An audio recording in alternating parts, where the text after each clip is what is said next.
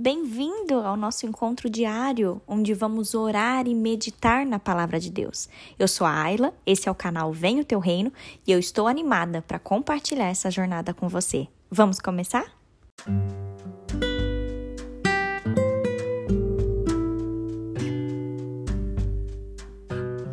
Não se assuste com o nosso tema de hoje, mas ele se chama Um Passo para Trás.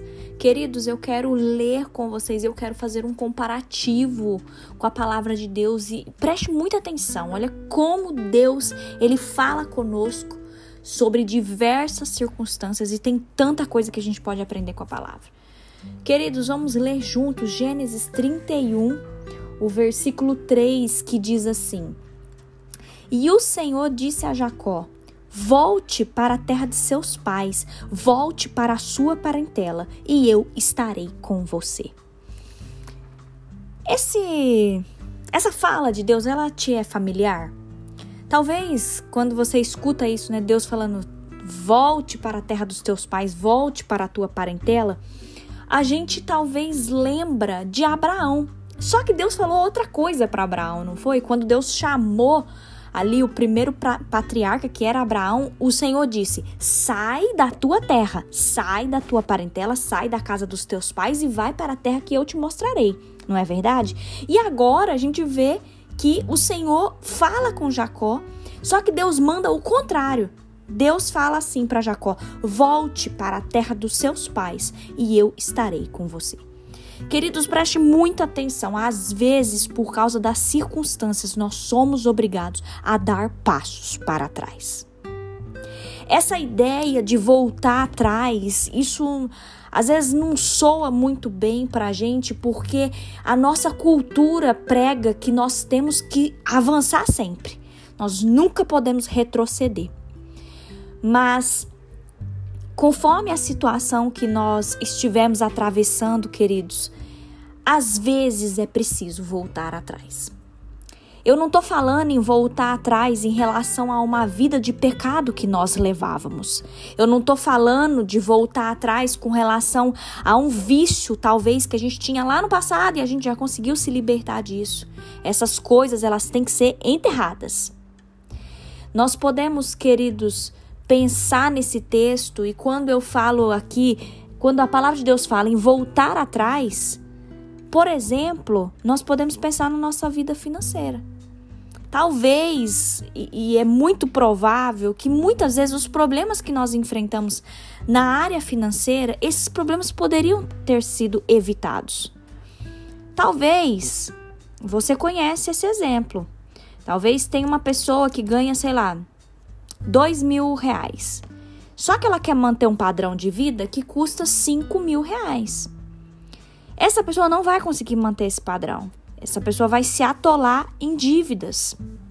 Queridos, talvez essa situação, esse atolamento de dívida, precisa ser revisto. É preciso voltar atrás para poder equilibrar as finanças e voltar a ter paz.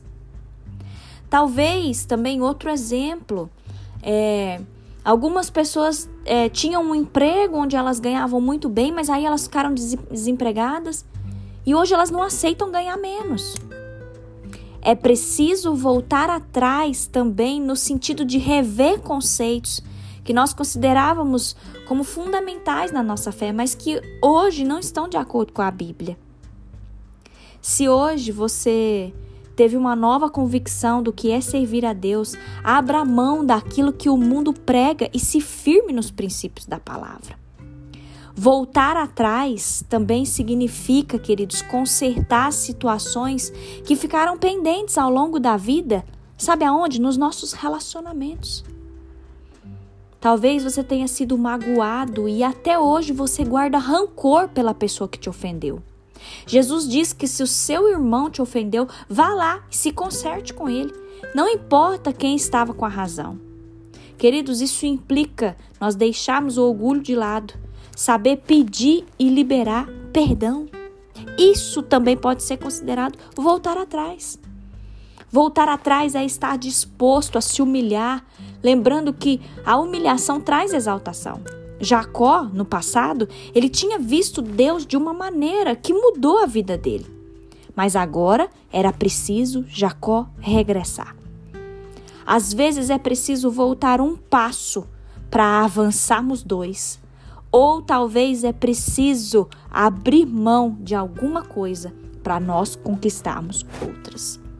Essa passagem mexeu muito comigo, queridos, que a gente possa refletir nisso, que o Senhor nos deu o entendimento e a sabedoria necessária para entender aquilo que o Senhor está falando conosco hoje. Eu quero orar com você nesse momento. Feche seus olhos, vamos falar com o Senhor. Paizinho, obrigada. Obrigada por esse devocional. Obrigada, Pai, porque nós podemos separar esse dia, esse momento do nosso dia para falar com o Senhor, para estar em silêncios e ouvir a, aquilo que o Senhor tem para nós. Paizinho, nos ajude a entender todas as vezes que nós precisamos regredir. Ajuda-nos a entender todas as vezes que nós precisamos voltar para trás. Que a gente não pense que é um castigo do Senhor ou que é uma punição. Não, Senhor.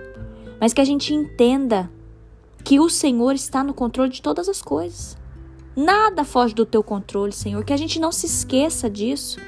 Meu Deus, que a gente possa entender que se for preciso a gente voltar um passo atrás, que nós possamos ver a tua mão poderosa conosco e que o Senhor nos direcione para nós avançarmos, Deus. Senhor, se hoje é necessário a gente abrir mão de alguma coisa para a gente conquistar outras coisas melhores, que o Senhor nos revele isso hoje, Pai. Que o Senhor fale conosco aquilo que a gente precisa abrir mão para que a gente possa avançar. Nós queremos avançar no teu reino. Nós queremos avançar, Senhor, nesse mundo, de forma que o teu nome seja glorificado através das nossas vidas. Nos perdoe, Senhor. Nos perdoe pelas vezes em que a gente toma decisões sem consultar o Senhor. Nos perdoe, Deus, porque às vezes a gente não não entende aquilo que o Senhor está falando conosco, mas nós pedimos a sabedoria do Senhor sobre nós nesse dia. Em nome de Jesus.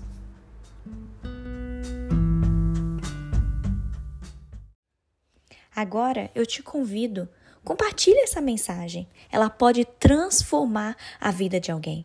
Apoie esse projeto, participe desse grande movimento de oração e vamos juntos propagar o reino. Deus te abençoe.